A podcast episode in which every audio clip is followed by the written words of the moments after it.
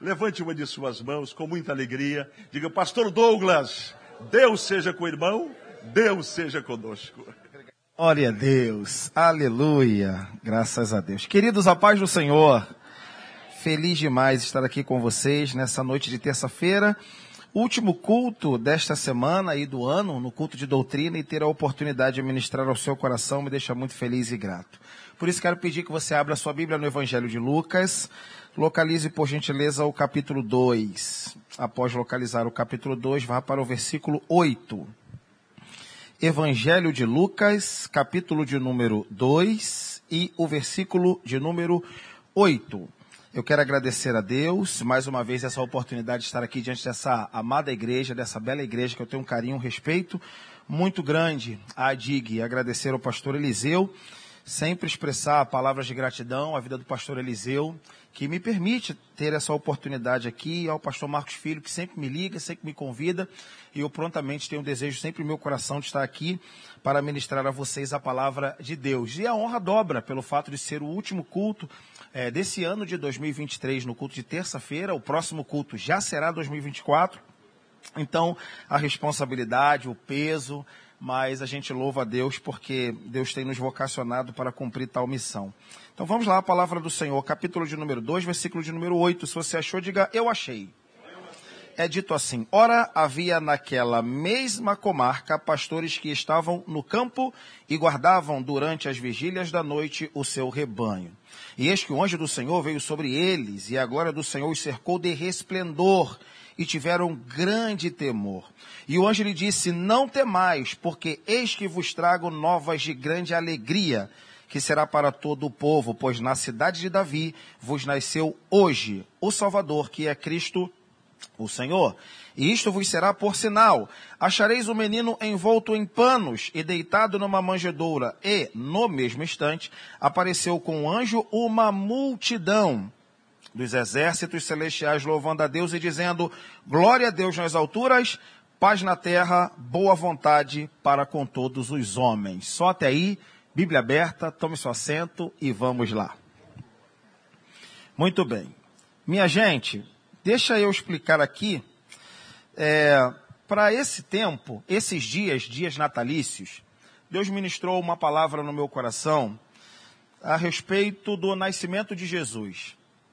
É, quando eu recebi o convite para estar aqui, nesse último culto de terça-feira do ano, é, veio essa palavra ao meu coração e, mesmo sabendo que o dia de Natal foi ontem, hoje, dia 26, eu queria compartilhar com você algumas reflexões que, a meu ver, são bastante pertinentes a respeito da teologia que está por detrás desse grande acontecimento que, para nós, é o maior acontecimento de todos os tempos. Não houve igual e jamais haverá um acontecimento tão marcante e de tamanho benefício para o mundo inteiro, o nascimento de Jesus. Você diz amém? Muito bem. É, diante do nascimento de Jesus, é triste saber, por outro lado, que somente os cristãos celebram adequadamente este grande acontecimento, esse grande evento, esse grande fato.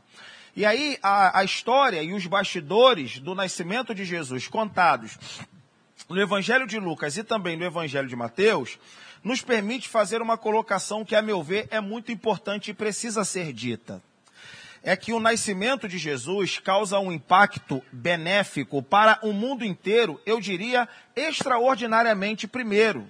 Ou seja, antes da gente comemorar propriamente o nascimento de Jesus e a celebração desse grande acontecimento, como disse para vocês, a gente precisa saber que Deus estava literalmente, literalmente movendo céus e terra para que tudo pudesse conspirar a favor deste acontecimento, já que, já que Jesus não foi crido pela família judaica, ou seja, pelo povo de Israel, desde a sua concepção virginal. Ou seja, é, me parece até triste dar uma informação como essa, mas Jesus não foi crido pela comunidade judaica desde a sua concepção virginal até também o seu último suspiro, o seu último respiro em vida. E para aumentar a nossa tristeza, de certa forma, ainda hoje, passado dois mil anos, a gente sabe o quanto a igreja evangélica precisa ainda buscar meios de comunicação através da oração, para que a nação de Israel possa, digamos assim, acordar da sua dormência e reconhecer Jesus Cristo como o verdadeiro Messias, poderoso e soberano. E a igreja, evidentemente, ela contribui na oração, eu acho bonito, a DIG, todo culto praticamente, ela ora por Israel, intercede por Israel, eu acho que esse é o caminho, mas a gente também precisa, de certa forma, pontuar o quanto o Natal, ela é um evento celebrado por nós e nós somos, digamos assim, responsáveis hoje por poder tornar esse impacto de maneira mundial. É, a última informação para a gente poder entrar no texto, é importante que seja dito também que o Natal celebrado na metade do mundo para cá, da outra metade o, o, Natal simplesmente não é sequer comemorado, não é celebrado. Então o mundo muçulmano, mundo árabe e mundos afins, digamos assim, ainda estão bastante distantes desse evento chamado Natal. Isso mostra mais uma vez para nós que essa celebração do Natal, escuta essa que eu acho que poderia ser a novidade da hora, do instante, é entender que a mensagem do Natal não é somente para ser celebrada pessoalmente, mas também para ser evangelizada, ou seja, para ser compartilhada. A mensagem do Natal, ela é tão evangelística como qualquer outra mensagem. E quando eu digo qualquer outra, eu não tento tornar de menor importância. Mas qualquer mensagem que nós encontramos e falamos que ela pode ser uma mensagem evangelística, ou seja, tem a finalidade de ganhar almas para Jesus, a mensagem do Natal é tanto quanto qualquer pregação apostólica. E é isso que a gente vai tentar verificar aqui nesses minutos. Quem entendeu, por favor, diga amém. Muito bem. Então nós vamos começar falando no Evangelho de Lucas a respeito dos pastores de Belém. E aqui eu começo. Jesus vem é, ao mundo através do ventre de Maria. José e Maria têm uma caminhada longa para poder fazer da Galileia para a Judéia. Caminhavam em média 30 quilômetros por dia, numa caminhada de 5 dias, 3 vezes 5, 15, então caminhavam em média de 145 a 150 quilômetros. Maria vem, as mulheres entendem muito bem isso, a Maria vem com grávida já de nove meses e o bebê Jesus praticamente que coroando. Chega na região da Judéia e José vai bater na casa de um parente seu, provavelmente, já que José é da cidade de Davi e que, portanto, é belemita. É, o texto diz para nós, no versículo de número 7, que ele vai apenas em uma estalagem. A expressão aparece no singular. E aqui bota em contestação aquela, aquela imagem que a gente tem fruto de desenhos e de filmes que mostram o José tentando encontrar algum abrigo para que Maria pudesse ter o repouso e, portanto, ter o parto ali de Jesus Cristo, mas a cidade estava muito cheia por causa do recenseamento, então ele vai batendo de casa em casa. Tem vaga, tem vaga, tem vaga, fechado, superlotação, como agora no Rio de Janeiro para os próximos dias Réveillon já foi televisionado hoje, mais de 90% da rede de hotelaria já está plenamente ocupada. O que eu quero dizer para vocês é que o texto de Lucas, no capítulo 2, versículo 7, diz a Bíblia Sagrada que ele foi a uma estalagem só, provavelmente da família. E aí tem toda uma questão é, de, de dúvidas a respeito da natureza da gravidez de Maria, digamos assim, é, Maria é uma jovem, José ainda não se casou com ela e aparece na casa de um familiar grávida de nove meses, das duas uma, ou José se antecipou ou esse filho não é de José. Essa é a lógica e a leitura que fizeram da barriga de Maria. Não se esqueça que a comunidade judaica ainda hoje não é trinitariana. Um grandes, uma das grandes objeções dos judeus contra os cristãos é que os cristãos acreditam num Deus trinitariano, Pai, Filho e Espírito.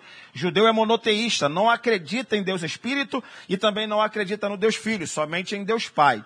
Estou dizendo para você que até José explicar toda aquela história de que o filho não era dele, era de Deus, e que o pai estava usando praticamente uma barriga de aluguel, praticamente, uma barriga de aluguel, mas não estava pagando nada, para poder usar o ventre de Maria, para poder encarnar o Santo Filho Jesus, era uma história de no mínimo uma tarde inteira com uma garrafa de café de 15 ml. Pode acreditar no que eu estou dizendo. Então, era um contexto e era um envolvimento, era bate-papo para a tarde inteira e com bastante contestação. Não querendo contestação, José e Maria vão parar no estábulo, na manjedoura.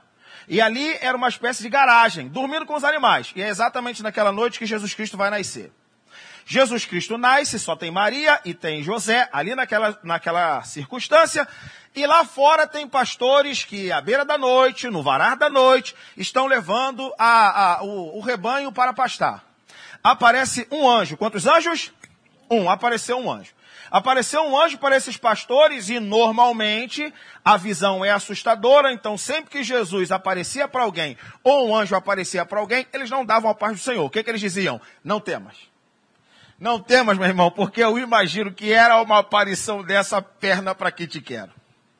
De verdade. Tente imaginar, irmão. Se Jesus, é, eu sempre fico a me perguntar, Jesus, se o aparecesse aqui diante de nós agora, qual seria a nossa reação? Para muitas pessoas seria aquela reação de devoção, mas, irmãos, sempre que Jesus aparecia, ou Deus no Antigo Testamento aparecia, antes de ele cumprimentar com bom dia, boa tarde ou boa noite, ó, Pai do Senhor, era ó, não temas. Não temas, por quê? Porque a visão é assustadora, eu imagino. É assustadora, porque como disse o pastor Marcos Filho aqui, pontuou uma questão interessante, irmãos, tem coisas que são indescritíveis, tem coisas que são inenarráveis, tem, tem coisas que são impensáveis. tem coisas que são impensáveis. E, e, assim, de verdade, quando a gente pensa nas questões para além da nossa dimensão, a gente quase não consegue alcançar um esboço de pensamento. Quem está comigo, por favor, diga amém. Por isso que a gente tenta, tenta, tenta, tenta, tenta, e a Bíblia nos assegura: aquilo que o olho não viu, que o ouvido não ouviu, que não chegou ao coração do homem, são as coisas que Deus tem preparado para aqueles que o amam. Graças a Deus a nossa curiosidade é bastante comedida e a gente está aguardando aquele grande dia para que aí sim a gente vai ver aquilo que nenhum olho conseguiu contemplar e voltar para descrever a história. Muito bem. Diante dessa situação, o anjo aparece para os pastores de Belém e diz, não temas, eis que vos trago boas novas. Nasceu hoje, na cidade de Belém, cidade de Davi, Jesus Cristo, o Senhor, Salvador da humanidade, o maior acontecimento de todos os tempos. O anjo se sente tão confortável pelos pastores que ainda chamou mais um coral, um monte. Aí os anjos, o anjo aparece e dizer, não tem mais, nasceu hoje, na cidade de Davi, Jesus Cristo, Salvador, Senhor. Logo após dar a notícia, vão adiante, vocês vão encontrar o menino, o menino está envolto numa manjedoura, lá vocês vão dar graças. Aparece então um coral de anjos, irmão, eu sei lá, milhões e milhões e milhares de milhares, tal como descreve o Apocalipse. E diante dessa descrição, o texto bíblico diz, eles cantam, glória a Deus nas alturas e paz na terra aos homens de boa vontade. Então eu quero que você fique a imaginar uma aparição dessa magnitude magnitude. Muito bem. Numa aparição dessa magnitude, acontece para os pastores. E aqui vem a primeira lição da minha mensagem nessa noite. Quero pedir licença a todos os pastores que aqui estão, eu também me integro a essa classe, a essa categoria, mas os pastores eram a classe mais demeritada daquela época, ou uma das mais demeritadas daquela época. Os pastores eram associados a pessoas de péssima fama. Os pastores eram associados a pessoas de péssima fama. Não se esqueça, atenção, que pastor não era o título eclesiástico no início do Novo Testamento. Então, pastor é uma profissão. Repita após mim: profissão.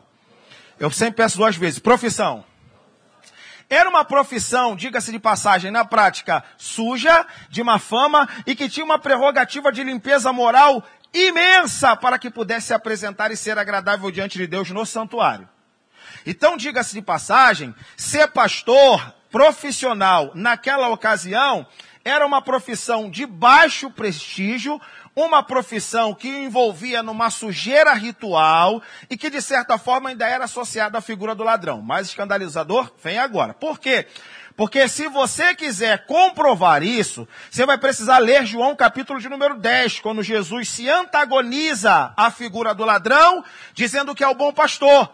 Então Jesus diz que é o bom pastor que dá a vida pelas suas ovelhas. E em João capítulo de número 10, a partir do versículo 9 em diante, ele diz: o ladrão não vem, senão para roubar, para matar e para destruir. Lamento, peço licença. É verdade que a gente diz que esse ladrão é o diabo, mas João não diz que o ladrão é o diabo. Se João não diz que o ladrão é o diabo, quem é o ladrão? Se João não diz que o ladrão é o diabo, quem é o ladrão? O ladrão é o roubador de ovelhas. Portanto, figura do pastor. Agora, eu aqui faço a pergunta agora, eu queria que você me desse a sua atenção. Por que que Jesus Cristo nasce na manjedoura e o anjo aparece justamente para essa categoria dizendo, olha, boas novas chegaram até o coração de vocês agora. Nasceu hoje na cidade de Davi, na cidade de Belém, e vocês serão os primeiros a ver gente de fama duvidosa, gente que não tinha o prestígio da religião oficial, portanto, gente como a gente, por que não dizer os que antes estavam fora, e que não eram olhados adequadamente ou de maneira prestigiosa pelo olhar da religião, e é simplesmente esse grupo, essa classe, essa categoria que contempla o nascimento de Jesus. O anjo não somente se sente confortável para aparecer sozinho, como ele ainda chama um coral incontável e canta para eles, glória a Deus nas alturas, paz na terra aos homens de boa vontade. Eu tenho uma notícia boa para você nessa hora, nessa noite. Primeiro, eu quero que você se identifique com essa categoria, porque nós éramos estas pessoas que, aos olhos do mundo, aos olhos distantes de Jesus, entre outras camadas, camadas, éramos aqueles que a religião não apontava, ou aqueles que o governo nunca deu nenhum tipo de credibilidade, entre qualquer outro fator, seja ele de um núcleo familiar, como também se fosse diante de uma grande possibilidade de ser recebido pelo Estado ou coisa parecida. Para facilitar a nossa compreensão, irmãos, Jesus apareceu para gente que ninguém dava nada. E foram exatamente essas pessoas que tiveram uma grande aparição e foram os primeiros a olhar Jesus envolvido em panos de maneira indefesa, chorando feito uma criança recém-nascida. A boa notícia é, irmãos, Jesus quando mostra-se para essas pessoas, ele não quer que essas pessoas tenham medo dele. Então o principal acontecimento foi um Jesus que se encarnou para que você possa se achegar até ele, para que você não pudesse ter vergonha somente seus seus pecados, mas que você pudesse ter total liberdade para poder se achegar até Ele e recomeçar uma nova história na companhia de Jesus Cristo, irmão sendo bem honesto com vocês, eu me vejo como esses pastores. Eu me vejo como esses pastores. Eu tenho 36 anos, já falei isso aqui, vocês não me conhecem. Mas, irmãos, de 0 a 22 anos, eu era um jovenzinho do complexo alemão. Eu nunca me vi na posição que me vejo hoje. Aí você fala, mas que, que, qual é a posição de tamanha honra? Fala para vocês ser pregador, ser mordomo do evangelho, ser um pregador da palavra de Deus, irmãos. E já dizia o Billy Graham, não tem honra maior do que essa. Não tem honra maior do que essa, você ser tirado de um lugar onde você era completamente alguém invisível, de certa forma, e hoje você se torna útil, útil para você poder falar a palavra de Deus, orientar pessoas, você esclarecer pessoas. Meu irmão, Estado não quis, minha família não me deu condições de fazer, talvez a minha roda, meu núcleo familiar e de meus amigos nunca me olharam, mas Jesus Cristo foi lá, Jesus Cristo me pegou, Jesus Cristo me deu dignidade, Jesus Cristo me lavou, Jesus Cristo me permitiu ter contato com Ele, então, irmão, essa é uma das grandes mensagens do Natal. Natal não é só Jesus entrar no meu coração e eu celebrar o seu nascimento, não. É que ele permitiu que gente como a gente pudesse ter contato com ele quando ele ainda era um recém-nascido. Então Jesus, mesmo sendo puro, santo e nunca foi pecador, nunca pecou, permitiu que pessoas como você e eu pudéssemos nos achegar a Ele. Então, quando os pastores observam aquele acontecimento, eles talvez tenham se perguntado: Meu Deus do céu, como a gente poderia explicar isso, por exemplo, para os sacerdotes daquela ocasião? Não conseguiriam, irmão. Você quer um exemplo para você provar, para eu poder provar o que eu estou dizendo? Vamos lá. Zacarias, pai de João Batista, queimando incenso o turno cai para ele a responsabilidade de orar, junto com a queima do incenso, a fragrância sobe, Gabriel aparece no segundo pavilhão do santuário. Vocês sabem disso? Gabriel aparece no segundo pavilhão do santuário e diz: Olha, o Senhor ouviu tua oração. Sua mulher Isabel vai dar à luz um filho. O sacerdote no segundo pavilhão mais santo, na indumentária perfeita, limpo ritualmente falando, na execução da oração, não tem metro quadrado mais sagrado para se estar naquele planeta. Na ocasião, não tem metro quadrado mais favorável a ter contato com o divino. Não tem. E no contato com o divino, ele simplesmente duvida e não crê. E o anjo fala: Caramba, rapaz, você não acreditou? Mudo da Silva. No, no lugar, repito, no metro quadrado mais importante e sagrado, naquela ocasião não tinha lugar mais próximo do Criador, não tinha na terra. Aí o anjo sai dali, passa-se um tempo e aparece na periferia, na favela. Alguma aqui da DIG, daqui da Ilha do Governador. Ou lá na em uma Bom Sucesso, onde eu moro, ali no Complexo Alemão. Aparece lá, aí tem uma adolescente chamada Maria. Qual é o nome dela? Qual é o nome dela? Maria. Olha, se eu fosse mulher, dava glória a Deus. Mas escuta primeiro. Porque os homens arrões da religião estão lá e não querem, aparece para um adolescente. Aí o anjo Gabriel fala assim: Maria, Deus vai usar sua barriga. E não vai pagar nada. Deus vai usar sua barriga. Você vai trazer à luz o Salvador da humanidade. Aí a menina, lá na periferia, irmão, na favela, e nada contra a favela. É só para poder contrastar a favela do ambiente sagrado. Só para contrastar. Nada de diferenciação social, não é isso. Aparece para Maria, o mesmo anjo que aparecera para Zacarias. Olha, Deus vai usar sua barriga, você e, e ele vai usar você e vai nascer o Salvador da humanidade. Eis-me aqui, faça-se sobre mim a tua vontade. Então escuta, ele aparece dando uma notícia para Zacarias, o homem não creu, ele aparece para Maria. As mulheres podem dar glória a Deus aí, irmão? Graças a Deus. Maria não é digna da nossa oração, e nem da nossa devoção, mas ela é digna do nosso respeito, tal como as outras mulheres e os apóstolos.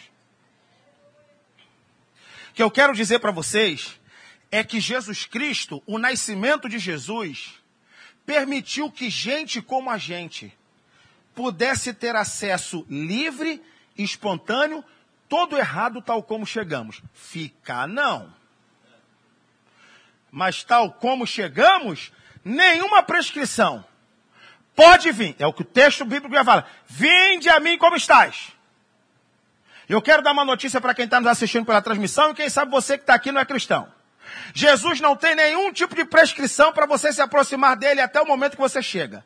Mas eu posso te garantir, tu vai sair transformado, lavado, remido, crente, servindo ao Senhor com todo o teu coração e com todas as suas forças. Você acredita nisso? Diga amém. Essa era a nossa vida. Primeiro ponto. Segundo ponto, vamos observar agora outra extremidade. Os magos do Oriente. Jesus nasceu. Envolvido na manjedoura. Aí os magos do Oriente. Os magos do Oriente, me permita, irmão, me permita dizer isso. Andam uns crentes aí na rede social que não é mole não. Aí você vê assim. Os magos do Oriente seriam praticamente que os esotéricos. Os esotéricos é em se tratando de crente, que eu não acredito. Sei lá, vou dar um nome aqui imaginário. É, Mariazinha, 30 anos, de Capricórnio. Eu estou na rede social, crente. Imagina, né? Mariazinha, 35 anos, da DIG de Capricórnio. Aí você olha assim, não, não pode ser daqui. Então não está ouvindo o pastor, não é possível. Então não, onde está com a cabeça? Onde está com a cabeça para você botar? Para poder dizer que é crente, que é da igreja como essa, ou como qualquer uma outra. Eu assim, eu sou de Sagitário. Eu vou fazer uma pergunta para não causar estranheza. Tem visto isso com mais frequência do que antes? Sim ou não? Ah, então não estou sozinho. Eu tenho olhado isso com uma estranheza, uma esquisitice. Eu falo assim, meu Deus do céu, o que está acontecendo? O que eu quero dizer para vocês é que os magos do Oriente é basicamente assim, só que esses caras não são crentes.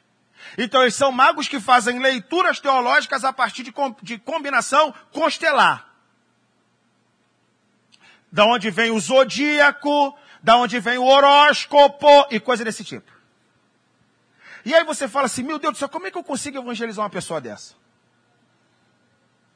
Olha, eu falei para vocês que a mensagem do Natal é uma mensagem evangelística, e é isso que eu quero falar aqui. Então, irmãos, eu quero que você imagina, imagine por gentileza, que pessoas dessa natureza, como os magos do Oriente, são pessoas de difícil, difícil conversa, principalmente conversa religiosa, porque têm convicções. Ao mesmo tempo que eles são curiosos e olham para o céu, eles estão olhando uma estrela. Os camaradas estão vindo da Pérsia. Hoje é o país chamado Irã. Eles estão caminhando do Irã. Eles estão caminhando do Irã acompanhando uma estrela. Onde isso vai dar? Aí a estrela está guiando o povo. A estrela guiando os magos do Oriente a estrela para justamente na casa onde está o menino. Olha que coisa legal. Eles estão guiando estrela. Eles não sabem. É como se fosse uma espécie de, sei lá, vamos ver onde isso vai dar. Eles estão acompanhando, acompanhando, acompanhando, saíram do seu país, entraram na fronteira, saíram de um país, entram na fronteira, pô, a estrela para sobre a casa do menino. Chega lá, mil deuses encontraram o menino. Derramam ouro, incenso e mirra, e o restante você já sabe. O que eu quero que vocês compreendam, por gentileza, é que a gente não pode perder o sossego quando a nossa pregação não consegue objetivamente chegar no coração de pessoas como nós gostaríamos e muito. Quem sabe ontem e ontem ontem, você se reuniu com pessoas que não eram cristãs. Seus familiares. E aí a gente pegou, fez a leitura, nós oramos e agradecemos ao Senhor por todo esse acontecimento. E ele fala, pastor Douglas, eu ainda estou querendo ganhar meu marido para Jesus. Quem sabe ainda esse ano? Quem sabe no próximo ano? Irmãos, quando a nossa palavra não penetrar no coração insondável dessas pessoas, pode ficar sossegado que Deus se carrega, se encarrega de guiá-los por meio da estrela. Pode ficar cegado. A primeira notícia que eu quero que você saiba, e você é da DIG, e a DIG é uma igreja muito da ensinada. Todo mundo sabe disso. Os céus manifestam a glória do Senhor, e o firmamento anuncia a obra de suas mãos. Opa, o que o salmista está dizendo e que Paulo corrobora é que há sinais de um contato com Deus por meio da criação. Atenção, se essa igreja estivesse com a porta fechada, Deus ainda assim conseguiria de maneira eficaz se comunicar com as pessoas, porque o mundo está com as suas impressões digitais.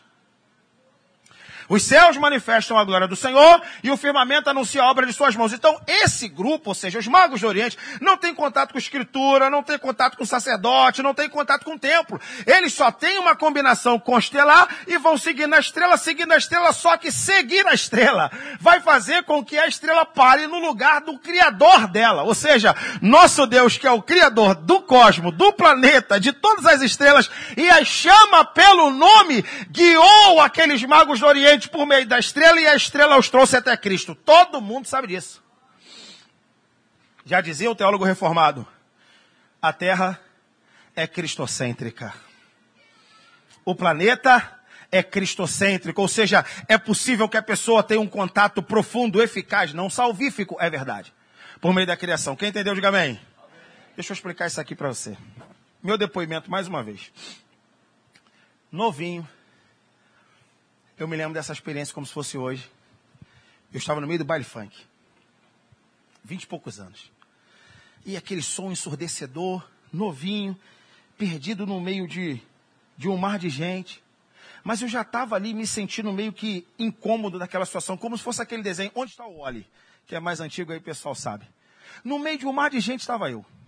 Irmãos, eu ouvi audivelmente Deus falar comigo: sai daí, que eu não te quero aí e vai para casa agora.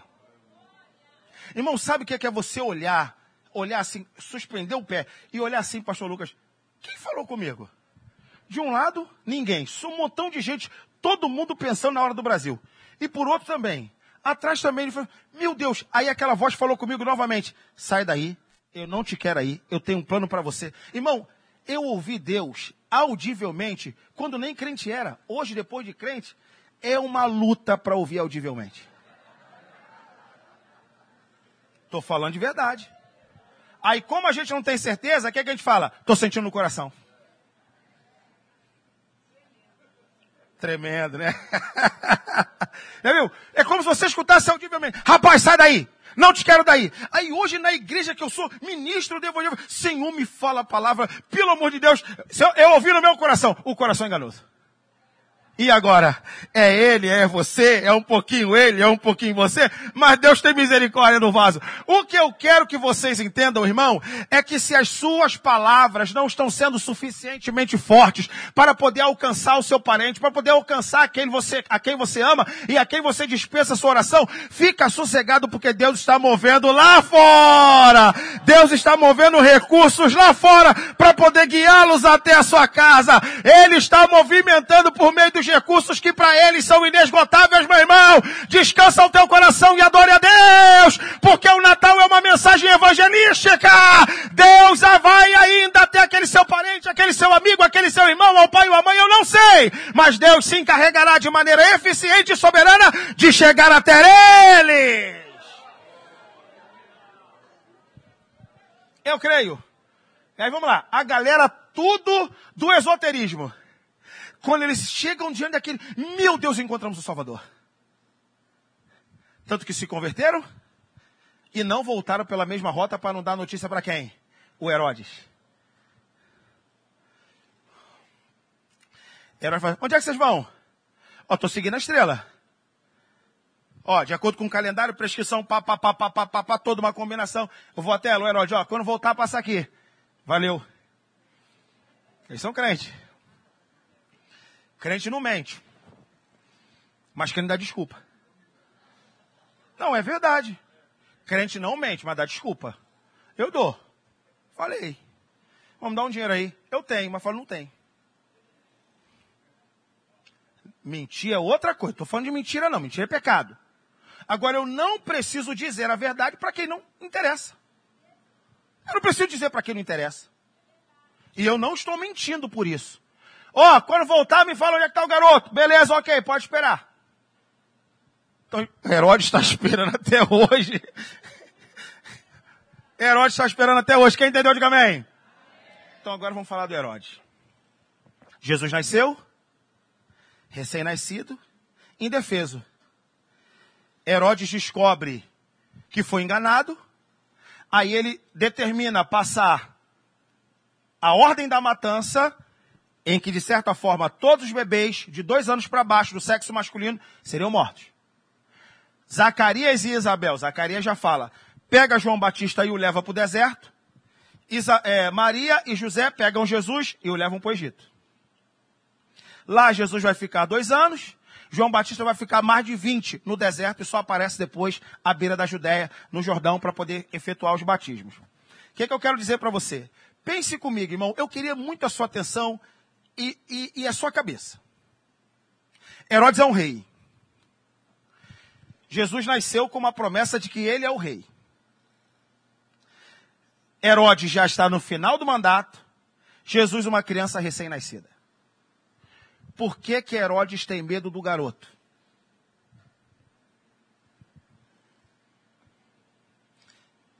Uns segundinhos de silêncio. Né? Por que, que o Herodes tem? Por que, que Herodes quer acabar com o garoto? Um garoto indefeso.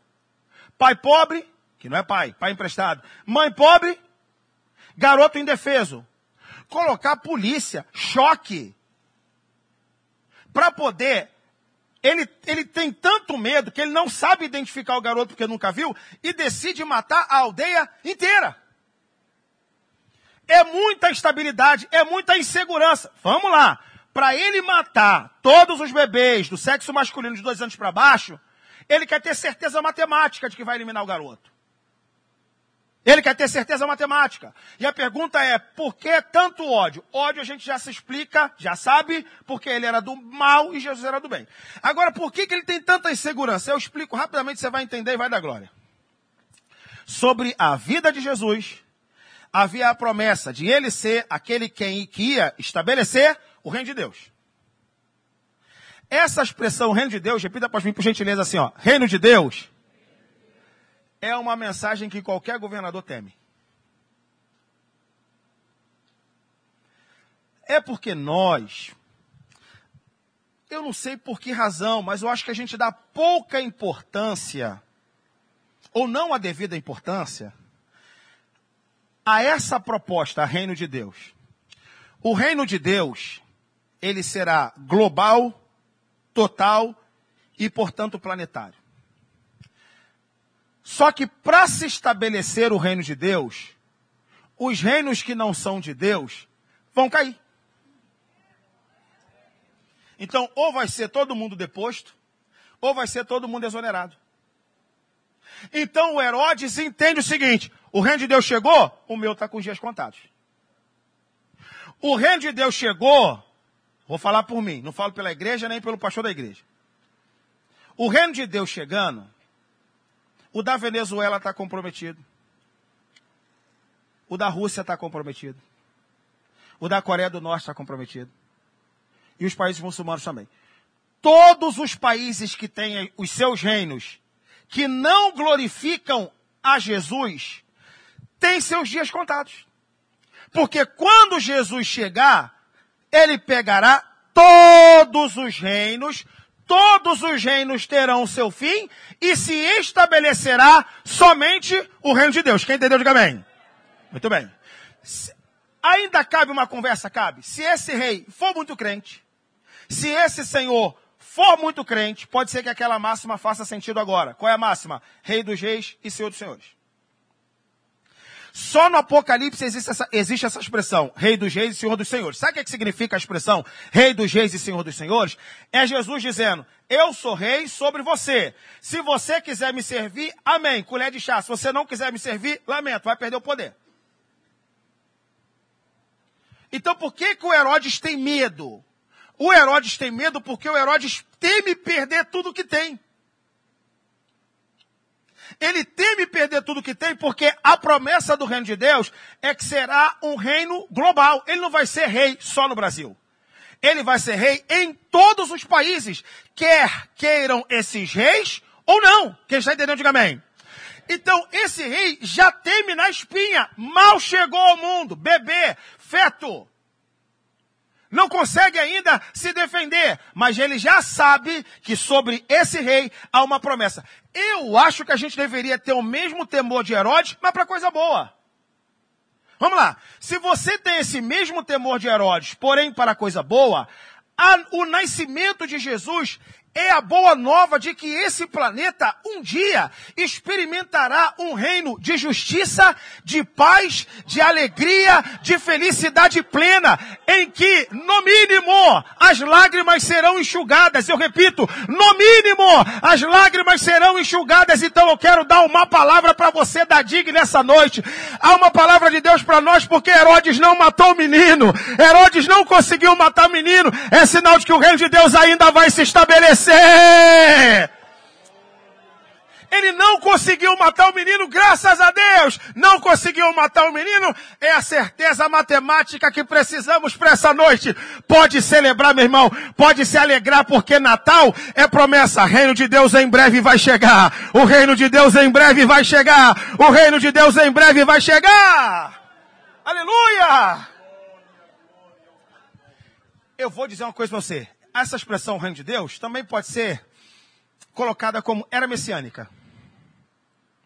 A era messiânica, irmãos, é a nossa grande esperança, a nossa grande expectativa.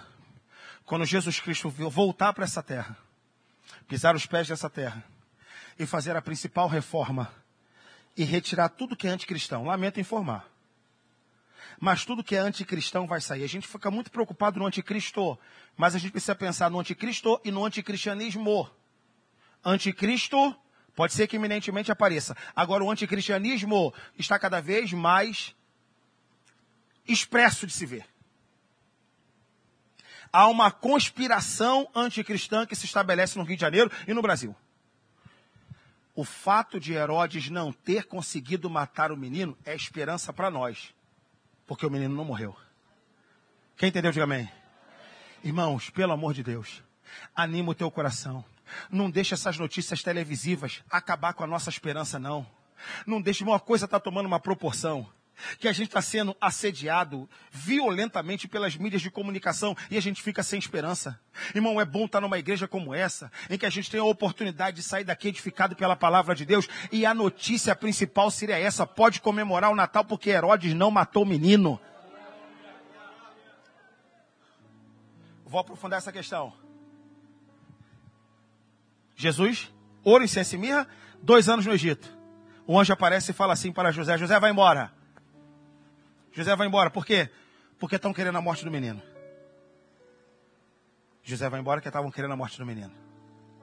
Um belo dia, o anjo aparece para José e fala assim: José, pode voltar. Por quê? Porque todos aqueles que queriam a morte do menino morreram.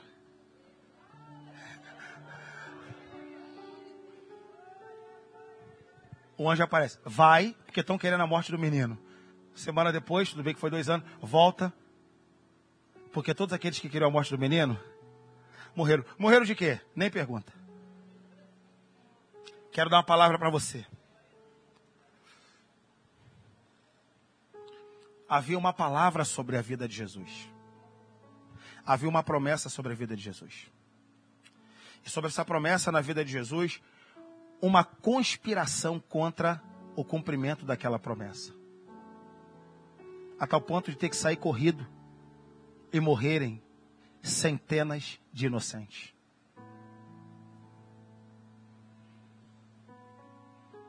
Para preservar a vida do bebê Jesus, centenas de mães perderam os seus por causa de um cara louco, ensandecido, doido, varrido chamado Herodes.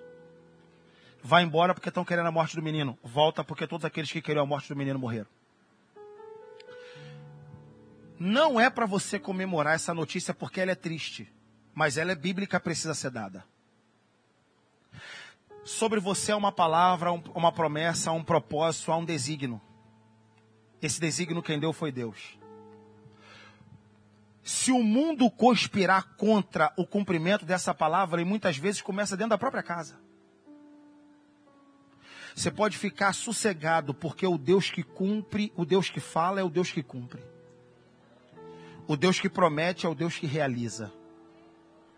E se necessário for, ele remover, vou tratar o ser humano como peça, remover determinados seres humanos para que o caminho fique livre, para que o propósito se estabeleça, é triste informar, mas isso acontece.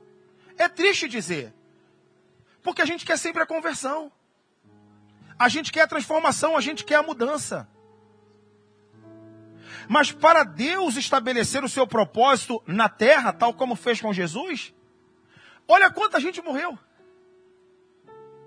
As mães que perdem filhos, e toda a casa de Herodes que tem que ser varrida. E o anjo aparece, volta, porque todo mundo que queria a morte do menino morreu.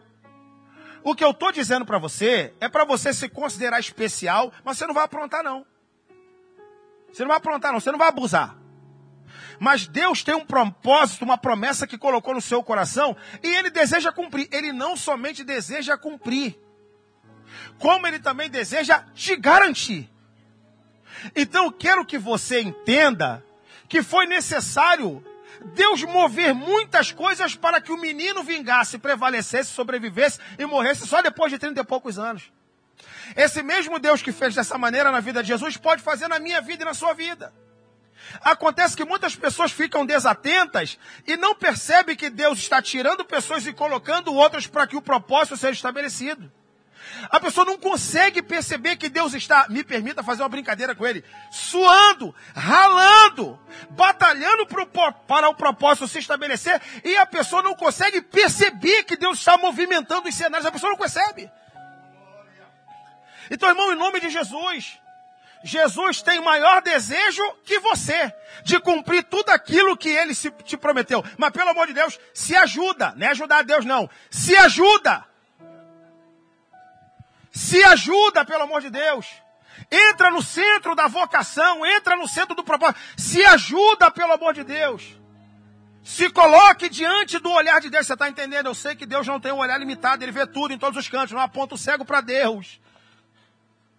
Mas há tantas pessoas, meus irmãos, que diante de um, de um propósito tão engrandecedor tal como esse, a pessoa ainda continua fazendo de tudo para não ser enxergado.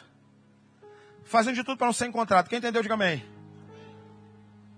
Jesus nasceu, os bebês são mortos, querem a morte do menino. Um anjo aparece dizendo: Eu sei que é uma palavra sobre a tua vida. Ele era o Messias, ele era o Deus Todo-Poderoso, ele era o Deus encarnado. Mas diz: Pode voltar, porque todos aqueles que queriam a morte do menino morreram. Vou dar uma explicação assim: ela é de baixo calão, mas você entenda. Eu conheço pessoas que entraram para a igreja com uma conta no mundo lá fora pesada demais. Ele mudou de vida, mas não mudou de casa. Mudou de vida, mas não mudou de casa. Aí ele sai daqui e vai para aquela casa e todo mundo na redondeza. Você sabe o que você fez, tá? Você sabe o teu passado, meu filho. Rio de Janeiro é muito comum que eu vou dizer de repente aquela pessoa que queria se vingar de você é presa, ou morre, ou se converte, ou se muda. Como você é do bem, talvez não tenha vivido isso. Mas pelo menos fazer uma pergunta: conhece alguém assim? Levanta a mão para eu ver. De pessoa fala assim, pastor, pessoa queria se vingar de mim. Entrei na igreja, não reage mais, faça a pessoa ou morreu, ou se converteu, ou foi presa, ou se mudou. É como se Deus estivesse assim, ó, eu tenho um propósito sobre você e vou cumprir a todo custo. Só se ajuda. Último ponto. Os anjos vêm. Pode voltar. Porque todos aqueles que queriam a morte do menino morreram. Quando ele simplesmente volta, vai acontecer então aquilo que eu particularmente acho muito bonito. Maria e José vão ter contato com Jesus e criá-lo para o propósito eterno. Eu fico a me perguntar: por que que Jesus não veio adulto e por que então veio fetal? Por exemplo, a encarnação tinha que acontecer. Beleza, poderia vir adulto. Aparecer, quem é você? Eu sou Messias. De onde você veio? Esquece isso. Não ia mudar em nada. Se ele viesse adulto, não mudaria em nada. Mas ele vem infantil. Deus bebê. Por que que Deus que vem até a vida veio beber. Eu te explico. Ele veio beber para que o contato com ele pudesse ser um contato que fosse além de uma relação senhor e servo, mas uma relação de afetividade orgânica, de cuidado, de sentimentos e de coração.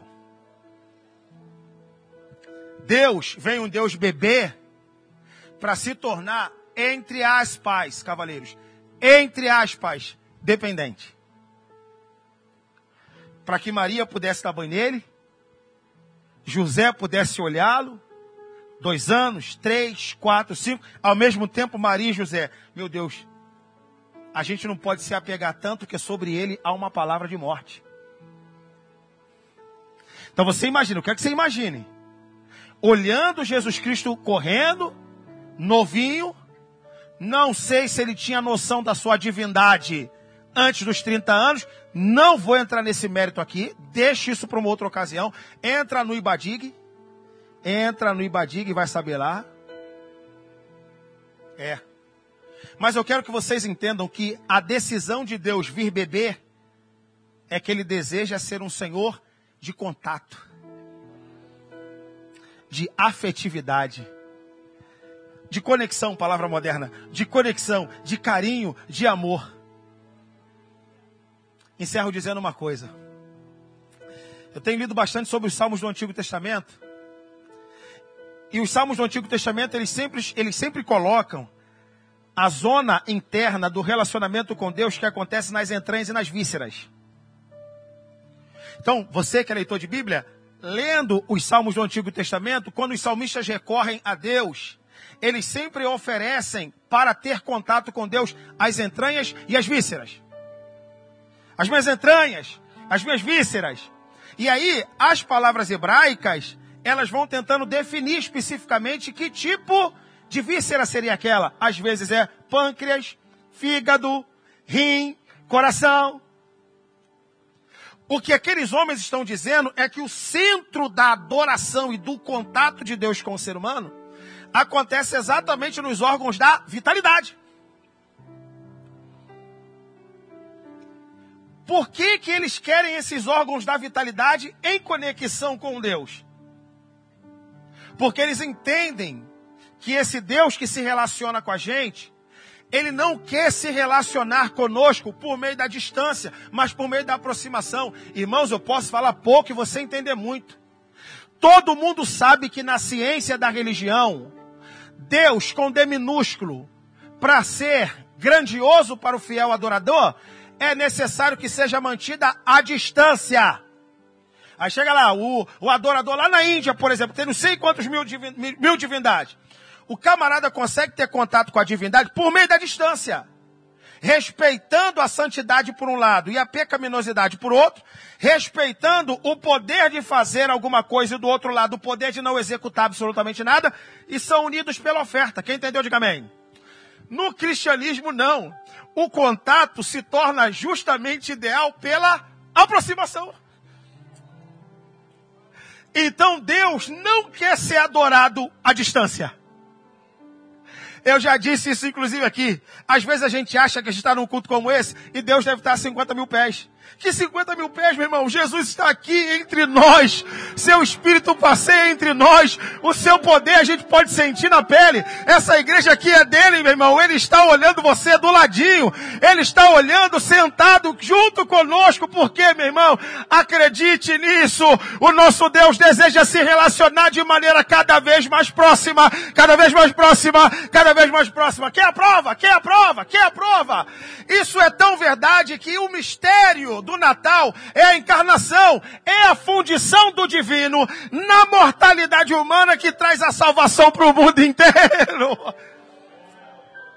Natal é, portanto, um Deus que é totalmente santo, que permite que o pecador se aproxime. E o pecador vai se aproximando, mas quero dizer isso 500 vezes, ele não vai ficar pecador. Ele vai se aproximando, e vai tendo um contato cada vez mais visceral. Olha que palavra bonita. Ele vai tendo um contato cada vez mais visceral com Deus.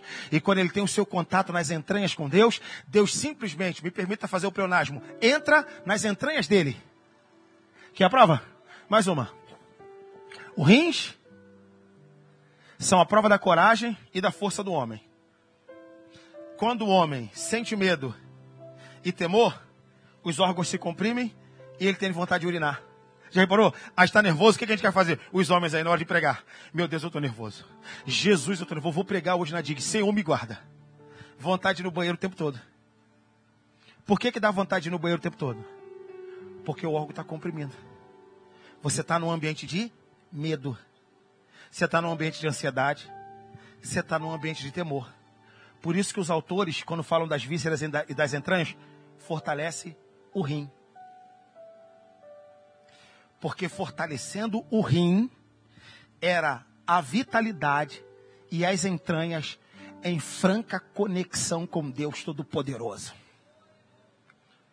Meu conselho para você, para essa última semana de 2023, eu te peço, na caridade do Espírito, se você ainda está se relacionando com Deus de maneira distante, porque você não quer se envolver demais, porque você está respeitando tanto a Deus que o mantém distante. Não, não, não, não, não, não, esquece isso. Esquece isso, não é nessa modalidade que Deus quer ser amado. Esquece isso. Irmãos, é só você pensar naquele que não gosta de ver a igreja. Aquele que não vem à igreja não vem por quê? Pastor, não sou digno de estar lá. Pastor, eu fumo maconha. Pastor, eu roubo. Pastor, eu estou enrolado com um monte de mulher. Já reparou?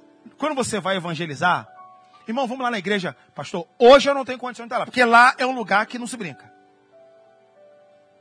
A gente está cansado de evangelizar e receber esse tipo de resposta. Irmão, mal sabe ele que é exatamente a postura tal como se toma que é inadequada. O correto é vir como está, que aqui o Espírito resolve. Então, se você está aqui hoje, nessa noite, coloque-se em pé, por gentileza. Por gentileza. Se você está aqui hoje, nessa noite, e até hoje, você não se envolveu com Deus de corpo e alma, de interesse do teu coração, porque você respeita a santidade de Deus, está errado. Quem ama a Deus se lança como está. Então é um é um José pecador, é uma Maria pecadora também, é importante que seja dito. Tocando naquele que é santo e cuidando daquele que é santo. Mas a coisa não transferia. Então, Deus menino é um Deus de aproximação, é um Deus de contato, é um Deus de visceralidade. Diante disso, eu não posso deixar passar a oportunidade de fazer um convite ou de estender o convite a você. Quem sabe? Que nesta noite, veio à igreja e você ainda não tomou a decisão que você deveria tomar. Eu quero primeiro dizer para os crentes daqui da DIG: não se preserve na distância. Se envolva na aproximação. Quer ver como é que os crentes se preservam na distância? Adolescentes, criados na igreja, não tomaram a decisão de se batizar, está se preservando na distância. Aí você chega, olha, se batizou ainda não? Não. Por quê? Não. Por quê? Não, porque é porque está muito cedo, está se preservando na distância. Sabe qual é a resposta? Não quer se envolver porque acha muito sério. Muito sério. Muito sério é você ficar nessa letargia que está. Se eu fosse você, se tivesse batismo esse ano, eu ia ser o primeiro. No ano que vem, não deixa passar o semestre. Deus está falando com gente aqui. Quem sabe eu estou falando para gente aqui que até agora não se batizou. Crente, abre o teu olho. Se protegendo na distância, se envolve, meu filho. Visceralidade. Ou você, quem sabe, que até agora não tomou o propósito, não tomou a decisão mais importante da sua vida, de entregar a sua vida para Jesus. Então eu pergunto agora, nessa hora, nesse instante, alguém no nosso meio que deseja entregar a vida para Jesus? Você que está afastado dos caminhos do Senhor, a igreja é grande. Eu queria que você levantasse uma de suas mãos. Se você levantar a mão, eu vou entender que você ou está entregando a vida para Jesus, ou você que está afastado dos caminhos do Senhor. Então eu pergunto mais uma vez: há alguém no nosso meio agora, nessa hora, nesse instante, que quer entregar a vida para Jesus, ou você que está afastado dos caminhos do Senhor, nessa noite você decide voltar? Se tiver alguém no nosso meio, eu queria identificar você, você levantando uma de suas mãos. Nós vamos orar por você. Você vai ser abençoado. Eu tenho certeza que a sua vida muda. Temos uma pessoa lá, glória a Deus. Você pode sair do seu lugar e vir aqui, meu irmão? Isso. Se um obreiro puder lá ajudar, ó. Isso. Isso. Glória a Deus. Glória a Deus. Isso. Eu quero viver em santidade e adoração